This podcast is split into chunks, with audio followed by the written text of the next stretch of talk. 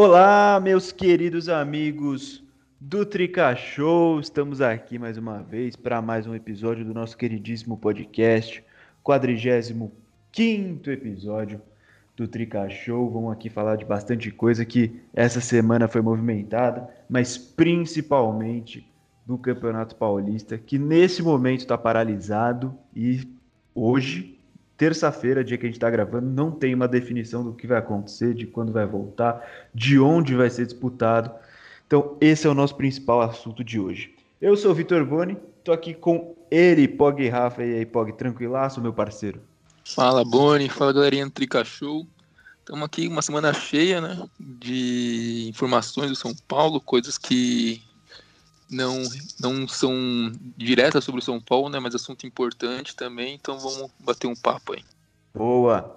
E Bianca Góes está aqui, finalmente voltou Bianca Góes. E aí, Bianquinha, tranquilaço? Fala pessoal, fala Boni. Tranquilo, tranquilo. Voltei depois de alguns episódios que eu não aparecia, né? É isso, ficou um tempinho fora, mas voltou. Então vamos lá, antes da gente entrar no nosso assunto principal, que é a paralisação do Campeonato Paulista, as implicações que isso pode ter no São Paulo, na preparação de São Paulo. Então, a gente teve esse final de semana o jogo contra o Novo Horizontino, 2 a 1 para o Novo Horizontino contra o São Paulo. São Paulo cheio de desfalques por conta da Covid-19 e também alguns. O Arboleda foi liberado por para ir para o Equador, o Igor Gomes estava recuperando a concussão. Então, vocês têm algum comentário rápido sobre essa partida antes da gente entrar no mérito da, da paralisação do Campeonato Paulista? A Bianca, acho que ela vai falar mais, que ela já expressou um sentimento no grupo mais forte, assim. Eu só queria comentar que é aquele negócio, né? Início de trabalho do Crespo, a gente não pode pegar um jogo como, como um jogo para condenar, né? Todo, o todo a sequência de trabalho, ou um jogo para exaltar demais todo o trabalho.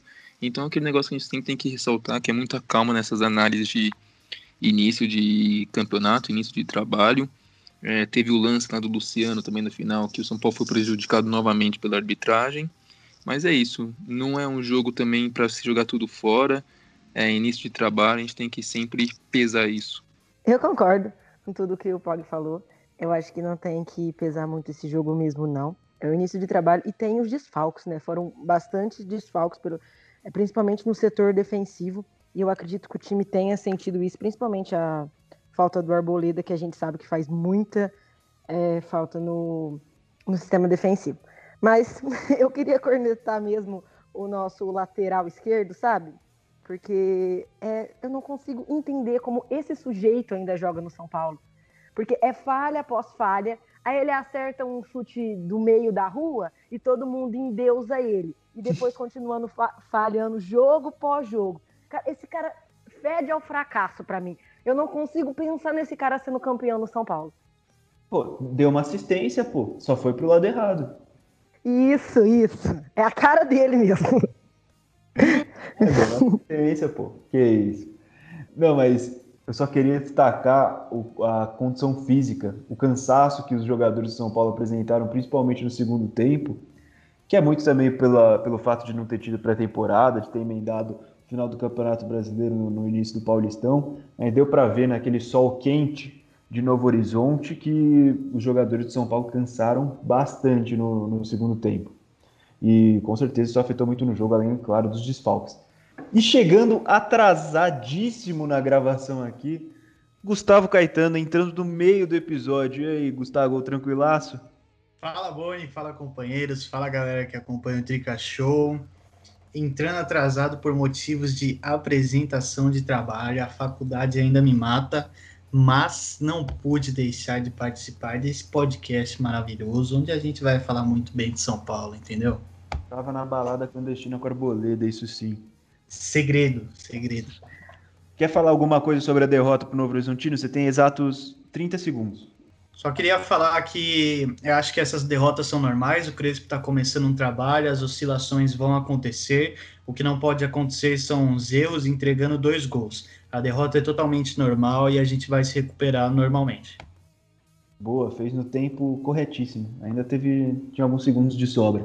Mas vamos lá, paralisação do Campeonato Paulista. Na última quinta, o governo de São Paulo anunciou medidas mais restritivas de combate à Covid-19. São Paulo vive uma fase difícil, o Brasil inteiro vive uma fase difícil no, no, no combate à pandemia, é a pior fase desde que começou tudo isso.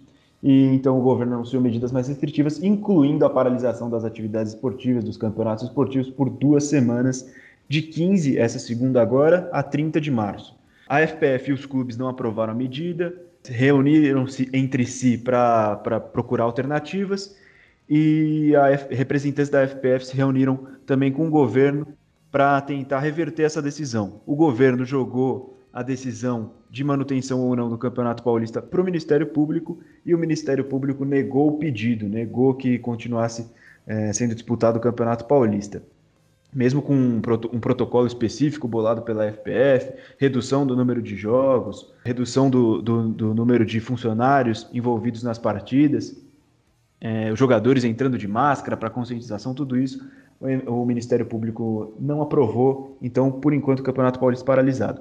Os clubes agora discutem alternativas com a FPF, que mantém, afinal, o término do Campeonato Paulista para 23 de maio, essa é a previsão. E uma das alternativas pensadas era disputar o Paulistão em outros estados que não tivessem restrições quanto à prática de esportes, à prática de, de competições esportivas. Tanto que São Bento e Palmeiras seria em Belo Horizonte. Jogo da terceira rodada da fase de grupos do Paulistão seria em Belo Horizonte, mas o governo de Minas Gerais anunciou a proibição de jogos de futebol de equipes de outros estados. Então, o jogo seria em Belo Horizonte, mas o governo de Minas Gerais interferiu e a partida foi adiada. Seria agora, essa semana, seria, seria quarta-feira. É, mas o jogo foi cancelado e não, não será mais em Belo Horizonte, então a FPF e os clubes procuram outras alternativas. Até o, a Federação do Rio de Janeiro se ofereceu para receber o Campeonato Paulista, mas o governo do estado vetou. Então, por enquanto, estamos nessa indefinição aí. O que complica toda essa situação? Copa do Brasil, que o São Paulo não entra agora, entra mais tarde e Libertadores não são paralisados, não serão paralisados. Então os jogos vão ser realocados para os estados em que, ou para outros países, estados, não sei, para onde não tiver restrição nenhuma. E os treinos estão permitidos também. O São Paulo está treinando essa semana, treino forte, treino pesado, segundo a descrição do, das redes sociais de São Paulo. Então, tudo rolando normalmente em questão de treinos, mas os jogos não estão rolando e está toda essa situação bem confusa. Agora eu quero saber de vocês. Primeiro, antes da gente entrar na parte específica do São Paulo, quero saber se vocês são favoráveis a essa paralisação do futebol nessa situação que a gente vive hoje de pandemia. Mais um recorde no Brasil de mortes, infelizmente, 2.798 mortes em 24 horas. Em São Paulo, 679 mortes, todo dia batendo recordes diferentes. O que vocês acham dessa paralisação hoje? Pog Rafa, primeiro. Eu acho que eu, eu sou a favor, é, mas eu, é bom ressaltar alguns pontos. Eu acredito que se os jogadores respeitassem os protocolos, é, seguissem todas as normas implantadas, não só pela, pelas, pelas federações, pela CBF, mas também pelo governo, que é ficar em casa, uso de máscara, não se aglomerar, eu acho que o futebol seria um local seguro, porque a gente pode olhar o exemplo do São Paulo, que nessa última semana teve alguns casos assim, mas o São Paulo foi uma equipe que menos sofreu por surtos de Covid. Porque acredito eu que seja uma equipe que está seguindo à risca os protocolos dentro do, das suas instalações. E eu acho que com, se as equipes, se os jogadores seguissem os protocolos, se tivessem regras, punições mais duras sobre isso, o futebol seria um lugar seguro é, e não teríamos todos esses surtos que a gente já viu em outras equipes, como o Corinthians teve agora há pouco, Palmeiras já teve, Corinthians teve também no começo, na volta do futebol. Então, acho que tudo passa pelo fato dos jogadores e as equipes não serem é, conscientes e não seguirem o que foi acordado com as federações. E outro, e outro ponto que você falou aí de levar os jogos para outros estados, eu acho isso meio complicado porque nesses outros estados também estão tendo os campeonatos estaduais, né? em Minas está tendo, é, no Rio também está tendo, então assim em que estádios essas equipes jogariam, porque é, isso afeta o espetáculo, isso põe em risco a saúde do jogador, porque você colocar um jogador que é acostumado a jogar num estádio como Morumbi, num estádio como Pacaembu, para jogar num estádio de terceira, quarta divisão de Minas Gerais ou do Rio de Janeiro, você põe em risco a, a saúde do atleta, é, lesões, todo, todo esquisito, instalações. Então, a partir do momento que eu acredito que vai que vai que está paralisado aqui o futebol em São Paulo, eu acho que é isso de levar para outros estados não não é uma boa ideia, não vai dar certo. Eu acredito que isso não vai vingar e provavelmente a gente vai ficar sem futebol aqui em São Paulo, pelo menos até dia 30, né, que é a primeira colocação, o primeiro posicionamento do governo. E aí, Bianquinha, você concorda? Concordo sim. Eu acho que, que o futebol é um ambiente seguro, que os clubes dizem ter protocolos, pelo menos o São Paulo, que agora que começou a ter alguns casos de Covid, ano passado o protocolo parecia que realmente funcionava. Então, eu acho que não teria muitos problemas, a não ser porque tem jogadores que não cumprem esses protocolos e vão em festas e vão em resorts, como a gente viu, ou, cassinos. ou vão cassinos. É, eu ia dar um, um aspas no jantar em cassinos. Mas, mas, eu acho que o maior problema são os jogadores que não cru, desculpa, que não cumprem os protocolos, porque eles existem. E se cumprissem, eu acho sim que o futebol é um ambiente seguro. Mas é, eu queria só acrescentar uma coisa que eu vi esses dias. Eu realmente achei que esse é um ponto que, pelo menos para mim, pega bastante. Toda partida de futebol precisa ter uma UTI móvel. E eu achei bastante complicado ter uma UTI móvel por jogo de futebol, sendo que está faltando UTIs, UTIs no Brasil inteiro. Não que uma UTI vai, vai resolver o nosso problema, mas às vezes pode salvar a vida de alguém. E entre ter uma partida de futebol e salvar a vida de uma pessoa, eu acho que essa UTI tem que ser, tem que ser usada para salvar a vida de uma pessoa. Nossa, é verdade, não tinha pensado por esse lado. É um ponto bem importante mesmo, porque, como você falou, uma, as UTIs destinadas para os jogos de futebol todas juntas não resolveriam problema nem, no, no, no âmbito geral, não resolveriam problema, mas realmente cada uma faz diferença para uma pessoa que pode ali ter sua vida em risco, pode estar com a vida em risco. Mas bom ponto, importante. E você, Gustavo, o que você acha? Eu concordo também, Boni. Acho que duas, duas semanas, três semanas não, não, não, vai, não vai fazer é, não vai fazer muito mal para os times ficarem sem jogar. Acho que esse é um momento ainda muito mais grave, talvez, do que o que a gente estava vendo quando teve outras paralisações já. É, então, acho, acho isso necessário. Também acho que não daria certo levar em outros, outros estados, primeiro porque você teria que se alocar nesses outros estados, né? Porque também não daria para você colocar é, jogos em Belo Horizonte e Rio de Janeiro, tendo que ir e voltar toda semana de avião, pegando aeroporto, é, não, ia, não ia ser muito inteligente das partes dos clubes. E aí ia ter, não ia ter espaço suficiente também para os clubes se alocarem, todos treinarem nas instalações desses estados, junto com os clubes que já tem lá. É, então eu acho que não daria certo. E esse negócio da Copa do Brasil é um absurdo maior ainda. Você pegar times, como falou o Lisca, né, recentemente, você pegar times do, do sul para ir para o norte do país é uma coisa muito complicada. E que agora não tem condição. Para, cara. Para, espera um pouco. Que, o que importa agora mais não é o futebol. O que importa agora é, são as vidas e a gente manter o controle dessa pandemia que está voltando e não temos previsão de quando vai, vai diminuir, né? Então acho que isso é o, é o mais importante. Na fase amarela você não tem o que discutir. Continua o futebol, por mais que não esteja tão controlado quanto a gente gostaria, são condições favoráveis para os times jogarem. Agora, na, na, na situação que a gente está hoje, não tem condição e o melhor é esperar mesmo. Eu só acho estranho os jogos paralisados e os treinos não.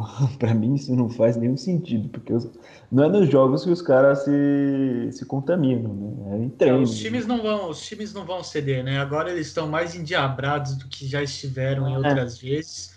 Estão numa vontade absurda de jogar. A torcida também, eu tô vendo muito isso, que a torcida também tá muito impaciente e já tá numa hora que, que não estão querendo saber, estão querendo que tenha jogo mesmo e que se dane.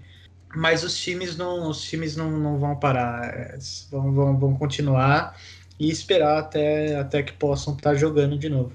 É, e o pior é que eu também acho que deve parar, considerando toda a situação do país, considerando o número de mortes que é cada vez mais assustador.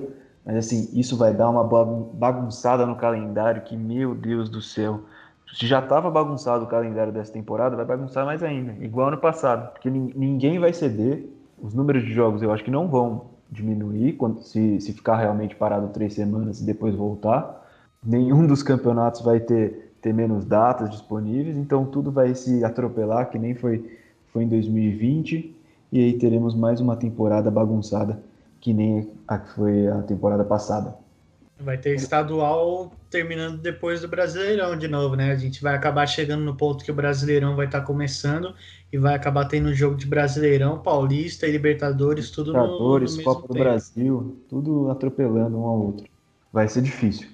Mas agora, pensando exclusivamente na situação de São Paulo, vocês acham que essa parada é boa? Essa parada é ruim? Acho que seria mais difícil é, analisar antes do, do, do, jogo contra o Novo Horizontino, porque o São Paulo vinha de duas goleadas e talvez uma parada naquela hora seria um pouco mais frustrante para porque o time vinha numa crescente, golear um, um, um, rival, talvez fosse mais frustrante naquele momento. Mas agora, com, com essa derrota para o Novo Horizontino, talvez a gente possa ter um pouquinho mais desse trabalho do Crespo sendo evoluído dentro dos treinos. Não sei, o que, que vocês acham? O que, que você acha, Bianca? É como você disse, se fosse pós-jogo contra o Santos, talvez a opinião não fosse a mesma. Mas eu acho que não só para o São Paulo, eu acho que para todas as equipes parar um pouco vai ser bom. É, o time vem, todos os times vêm cansados da temporada passada, que foi muito desgastante. Foi jogo pós jogo, toda semana jogando dois jogos para quem chegou mais à frente das competições, como o caso do nosso rival, jogou um absurdo de partida. O time não descansou. Então, eu acho que para todo mundo vai acabar sendo bom sim. É, para a gente é, que está começando um novo trabalho, melhor ainda, porque vai ter tempo do Crespo realmente implementar suas ideias e ter tempo, porque num começo de trabalho o tempo é muito importante.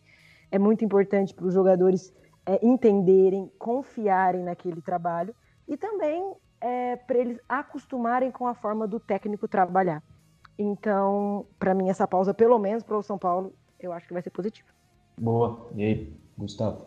Eu, eu, eu especificamente para o São Paulo, eu vejo como um, um lado ruim vindo primeiro e um lado bom. Eu acho que a evolução do Crespo nesse momento era algo que se daria mais necessariamente com os jogos, porque o Crespo já teve um, um tempinho para treinar, bem que foi bem curto antes do Paulistão, mas ele já teve e já conseguiu demonstrar os bons resultados nas primeiras partidas. E essa derrota, como que a gente teve para o Novo Horizontino, é justamente a derrota necessária que a gente precisa para o Crespo conseguir adaptar o time a essas situações. É, saber o que fazer depois de uma derrota, como que vai se posicionar para o próximo jogo. Então, eu acho que a gente perde um pouco nessa, nessa adaptação mais do, do time do Crespo mesmo em campo com a paralisação. Acho que, que se o São Paulo se o São Paulo continuasse jogando, a chance de se acertar em campo e do Crespo ter mais clareza nas ideias seria maior.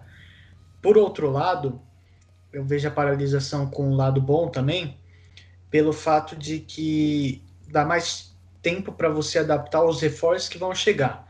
Eu acredito que até provavelmente é, vão ficar umas duas semanas, três semanas com o futebol parado e eu acho que nesse tempo já vão chegar jogadores que foram, que foram anunciados como reforços, oficialmente ou não oficialmente ainda.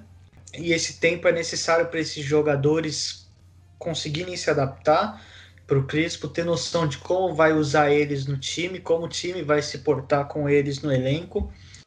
E também testar alguns jogadores é, da base jogando alguns jogos amistosos, caso é, tenham, tenham esses, esses jogos amistosos, é, recuperar os jogadores que vinham de uma lesão. O Igor Gomes não estava jogando as últimas partidas pela pancada na cabeça.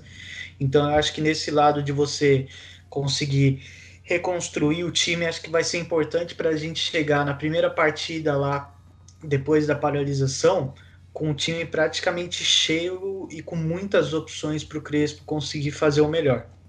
É, porque o próximo jogo do São Paulo ia ser contra o Palmeiras, né?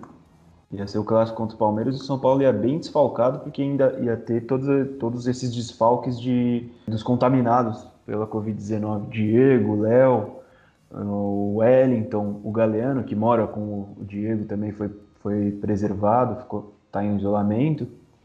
E qualquer um que pudesse aparecer também nos próximos dias, porque é assim, aparece dois, aparece três, aí já começa a aparecer o quarto, o quinto, e aí a gente não sabe mais onde vai parar, que nem o Corinthians está sendo agora. Mesmo, mesmo os reforços que já foram anunciados, muito provavelmente não iam jogar, né? Até porque quando, quando chegam esses reforços, o normal é você dar uma, duas semanas de preparação até o jogador poder entrar em campo. Então a gente tem casos do Miranda, por exemplo, que, que foi anunciado pelo Casares, mas não oficialmente. Mas é um jogador que já, já tem 30, 35, 36 anos é, e, e tá, tá vindo de, de, de um tempo sem jogar por conta do encerramento do clube que ele estava. Então o Miranda também já ia precisar de um tempo a mais para se para se recuperar, para entrar numa boa forma física. Orejuela, que já foi oficializado, mas está voltando de lesão. Então, essa paralisação vai ser ótima para esses jogadores conseguirem essa adaptação. E quem sabe a gente já pode até começar com algum de titular nessa partida contra o Palmeiras quando ela acontecer, né? É isso, a gente vai falar também dos reforços daqui a pouco. Falamos de alguns no, no último episódio e vamos falar dos outros que surgiram nessa semana. Pode você, sua opinião, para complementar esse assunto. É, só para finalizar, no, né, no, meu ponto de vista, para mim o São Paulo só tem é, só tem lado positivo para o São Paulo nessa realização, porque vai descansar os jogadores, é, vai ser como se fosse uma pré-temporada já dentro da temporada.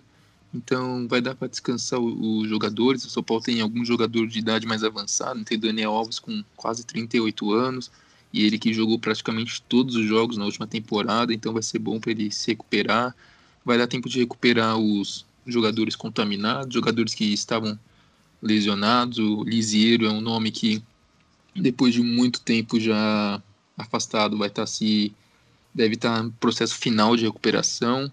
Vai dar tempo para o Crespo trabalhar, para o Crespo treinar, sem ter uma pressão por resultados e, e isso é bom para São Paulo, bom para o Crespo e vamos ver como é que vai voltar, mas para mim o, essa paralisação só tem o que agregar para São Paulo, principalmente na, nos quesitos de recuperação de jogadores e treinamento, porque é uma coisa que o Crespo não teria tanto se o, o campeonato continuasse normalmente. Boa, então agora vamos falar desses reforços que o Gustavo citou, porque episódio passado a gente falou mais do Orejuela, do Miranda, no episódio que eu não estava, que o Luca comandou muito bem.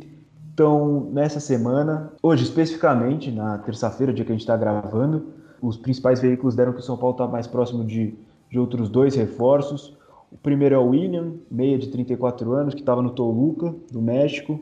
É um jogador revelado pelo Palmeiras, que teve que interromper a carreira por dois anos por causa de problema no coração.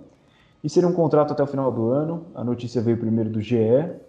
E o segundo, que veio um pouco mais tarde, depois do, do William, a notícia veio um pouco mais tarde, é o Éder, atacante, é, ítalo-brasileiro, se destacou com a, Inter de, com a Inter de Milão, jogou Eurocopa pela Itália, Eurocopa de 2016, e esse vai assinar por duas temporadas, a informação veio do André Plihal, ele estava na China também, 34 anos, estava no Jiangsu Suning, não sei se essa pronúncia está correta, provavelmente não, mas era o time do Miranda que fechou as portas, e o São Paulo não vai ter que pagar a luva, só terá custo de salários.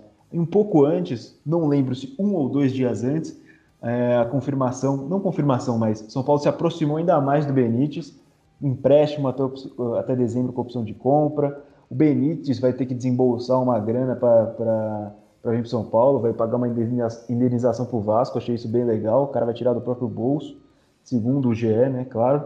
E o Boia, o Paulinho Boia, iria para o Vasco, mas ele recusou, então o Vasco vai tentar outro jogador de São Paulo ou vai pedir uma compensação financeira. Segundo o Edu Afonso, não vai prejudicar o negócio o Boia ter recusado a ida para o Vasco. Então eu quero ouvir de vocês as opiniões sobre esses reforços. Um desconhecido, que é esse William, uma surpresa, que é o Éder, acho que ninguém esperava que, que viesse essa negociação, veio muito do nada. E o Benítez, que já está aí há algum tempo sendo assunto no São Paulo, já até comentamos sobre ele no último episódio, mais superficialmente, mas agora está mais perto de ser oficializado como reforço de São Paulo. Mas e aí, Pog, conta aí suas opiniões sobre esses quase confirmados reforços do São Paulo para a temporada de 2021. É, bom, o William, eu vejo que a diretoria achou ali um meio campista, né, que pode fazer mais de uma posição ali no meio de campo, um jogador experiente já, né, com rodagem, e a direita que pode fazer mais uma posição no meio de campo, gostei dessa definição. Gostou, né? Foi, foi é, jornalismo. É a magia e... das palavras. Magia das palavras.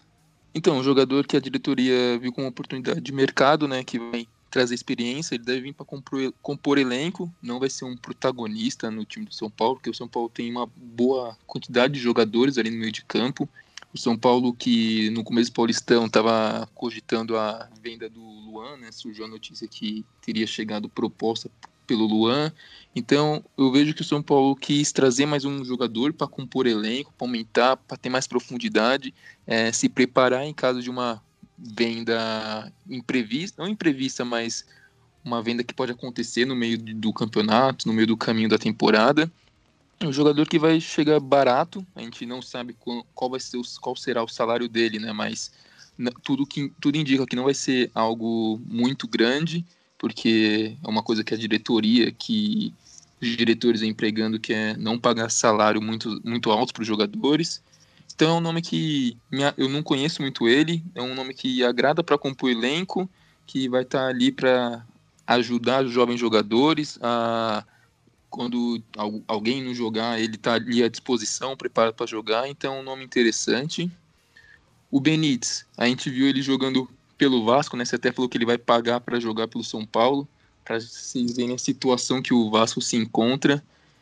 É, é um nome interessante, um jogador habilidoso, que tem muito talento. A, a, questão dele é a questão de lesões, é um jogador que se machuca bastante, assim como a gente tem a própria experiência no São Paulo Lisieiro, mas quando saudável, deve ser um nome que vai ajudar bastante o São Paulo.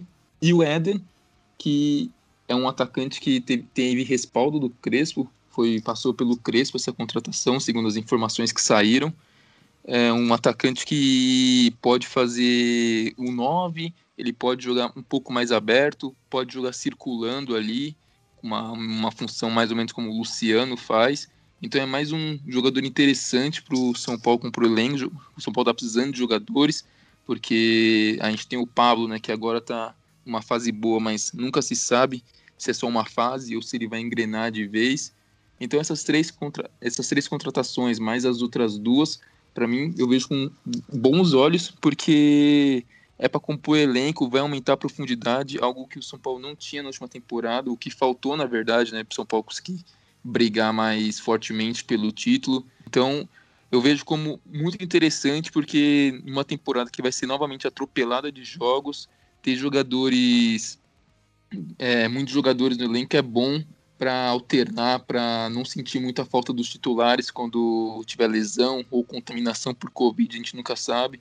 Então, ter elenco é uma coisa que eu sempre falei e que o São Paulo parece que agora está investindo bastante. Boa, perfeito. E aí, Gustavo, o que você acha dos, dos jogadores que podem chegar por aí?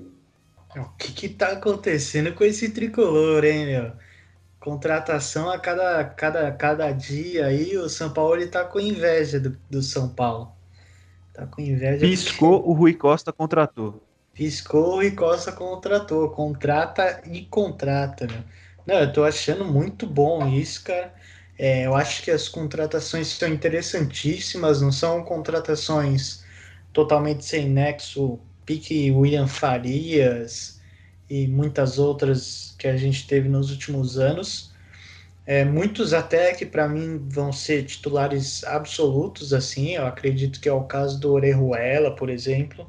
E pensando no custo-benefício também, né? Eu acho que o Miranda já é um jogador mais velho, mas muito identificado com o São Paulo, então a vinda dele é totalmente justa, ainda mais para a gente precisar de zagueiros no elenco. É, o William, eu tem que confessar, né? A gente tem que ser sincero, o William não fazia ideia de quem era, nunca, nunca ouvi falar dele.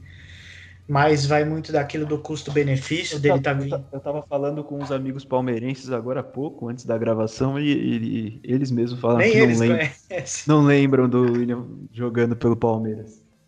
É, a gente espera, a gente espera que, que a fama que ele conquistou no México seja se faça se valer aqui aqui no São Paulo, né? Porque o que, o que dizem alguns dos portais de lá é que ele era um bom jogador mesmo. Perdeu espaço nos últimos tempos, mas é um bom jogador. É, e vai daquilo que eu falei do custo-benefício: é um salário barato, é, sem custos a contratação. Então eu acho que essas, por mais que talvez no futuro venha não dar certo, eu acho que vale a gente tentar, vale a gente investir nessas situações, porque é o que o São Paulo precisa, oportunidade de mercado. Então, para mim, valeu muito. O Benítez é um jogador que eu particularmente gosto bastante. É, o Benítez, você via os jogos dele pelo Vasco, eu sou um cara que eu acompanho bastante todos os jogos do Brasileirão, é, sempre estou assistindo, então eu pude ver muitos do, muitos do Vasco, infelizmente, era um futebol bem ruizinho, mas via. Mas ele era um cara que demonstrava muita qualidade é, realmente a questão dele é, era, era problema físico, mas, cara, era um jogador que você via em toda a parte do campo. É, o Benítez estava na defesa, o Benítez estava no ataque, o Benítez estava criando, estava de um lado, estava de outro. Então, eu acredito que o Benítez, na sua forma física primordial, eu acho que vai ser, vai ser importante para São Paulo, vai ser um baita reforço. Aí a, a gente tem as outras, né? O Gabriel Neves, que era a que a gente até mais esperava, é uma que agora parece ter dado uma esfriada maior. O São Paulo já deixou claro que se não vier o Gabriel, vai vai atrás. Não o São Paulo, os dirigentes, né? Deixaram claro que, que vão atrás de outro volante para repor. É, um zagueiro esquerdo também. O Éder foi uma contratação totalmente inesperada, a gente não tinha informação nenhuma, assim como o William. É, então a gente estava tava esperando Engraçado isso, a gente esperando vir Benítez, vir alguma notícia mais sobre o Gabriel, Gabriel Neves e bum. Toma duas contratações do nada, sim, sendo confirmadas. O Éder eu achei uma contratação também muito interessante, outro jogador que vem sem custo, o salário também não vai ser muito caro, e é um jogador experiente, passou por Inter de Milão, jogou Eurocopa com a Itália, então eu acho que ele tem muito a acrescentar também tenho curiosidade para ver como que o Crespo vai colocar ele no time, porque ele não é tanto um, um centroavante fixo, assim como não é um jogador de tanta velocidade, assim como é o Bruno Rodrigues, por exemplo, é muito mais técnico. É, então vai ser interessante ver o e, como vai posicionar, como o Crespo vai posicionar o Éder pelo campo, mas contratações muito boas, eu acho que é importante para a gente ter nome de peso também. Acho que a idade pode até vir, vir a ter alguma influência no futuro, mas a gente era um time que tinha uma média de idade muito baixa também no último, no último Brasileirão. Então, então eu acho que isso não vai ser um problema. Eu estou curioso para ver como que vão ser as inscrições, né? Porque a gente tem a gente teria mais duas vagas só sobrando para o Paulista, uma vai ser no Miranda, a outra vai ficar provavelmente na disputa entre o Benítez, o Éder e o William. Então, quem, quem sobrar vai acabar indo só jogar Libertadores e, e Brasileiro, a menos que alguém saia do clube, né? Então, tô curioso para saber como isso vai se dar também. Mas um saldo muito positivo, cara. Pra gente que sofreu tanto, acho que é, o torcedor, o torcedor fica muito feliz quando vê essas contratações. Às vezes, por mais que seja ruim, você já fica mais animado quando acontece alguma. E ano passado a gente teve só uma, só o Luciano. Então a gente começar com essa barca vindo né, para essa nova temporada de 2021 é super importante. Boa. E aí, Bianquinho, para fechar? Eu acho que o principal é ter opções, porque no ano passado a gente via que quando era para mudar eram sempre as mesmas substituições e praticamente não mudava em nada. Agora estão chegando jogadores que podem mudar a característica do time durante a partida. Isso eu acho bastante importante. O William eu realmente não conheço. É, quando eu vi a foto dele até, eu falei, nossa, eu conheço esse cara de algum lugar, sabe? Eu já vi ele em algum jogo, alguma coisa, mas o futebol dele mesmo eu não sei absolutamente nada. O que eu li foi que no México ele fez boas temporadas. Assim espero. O Éder foi uma surpresa, os dois foram surpresa, né? Mas o Éder foi uma surpresa muito positiva. É um jogador, como já disseram, de bastante bagagem. É um atacante que faz mais de uma função. Eu gosto bastante, eu acho que ele pode encaixar muito bem com o Luciano, justamente por nenhum dos dois ser um atacante que fica mais preso na área. Os dois gostam de voltar para buscar o jogo. Os números do Éder são muito bons na China. Eu sei que a China não é um campeonato muito para a gente ter parâmetro e normalmente o jogador vem com uma forma física ruim, mas eu boto bastante fé nessa contratação do Éder, principalmente também porque por ser uma posição que o Crespo estava pedindo um reforço e alguns nomes de peso até foram sondados antes, mas eu acho que o Éder vai, vai cumprir bem o papel. É, sobre o Benítez, eu acho das três contratações é melhor, mesmo tendo enchido super a bola do Éder. O Benítez é um jogador diferente e diferente do que a gente tem no elenco. É, o Benítez é um, é um jogador mais um camisa 10. Ele até pode ser mais um segundo atacante também, mas eu gosto bastante. Ele tem um bom passe. Você, às vezes você vê lances do jogador e você fica impressionado. Mas, como o Gustavo disse que acompanhou jogos do Vasco, eu acompanhei alguns também. Ele tem um problema com lesão, isso é complicado.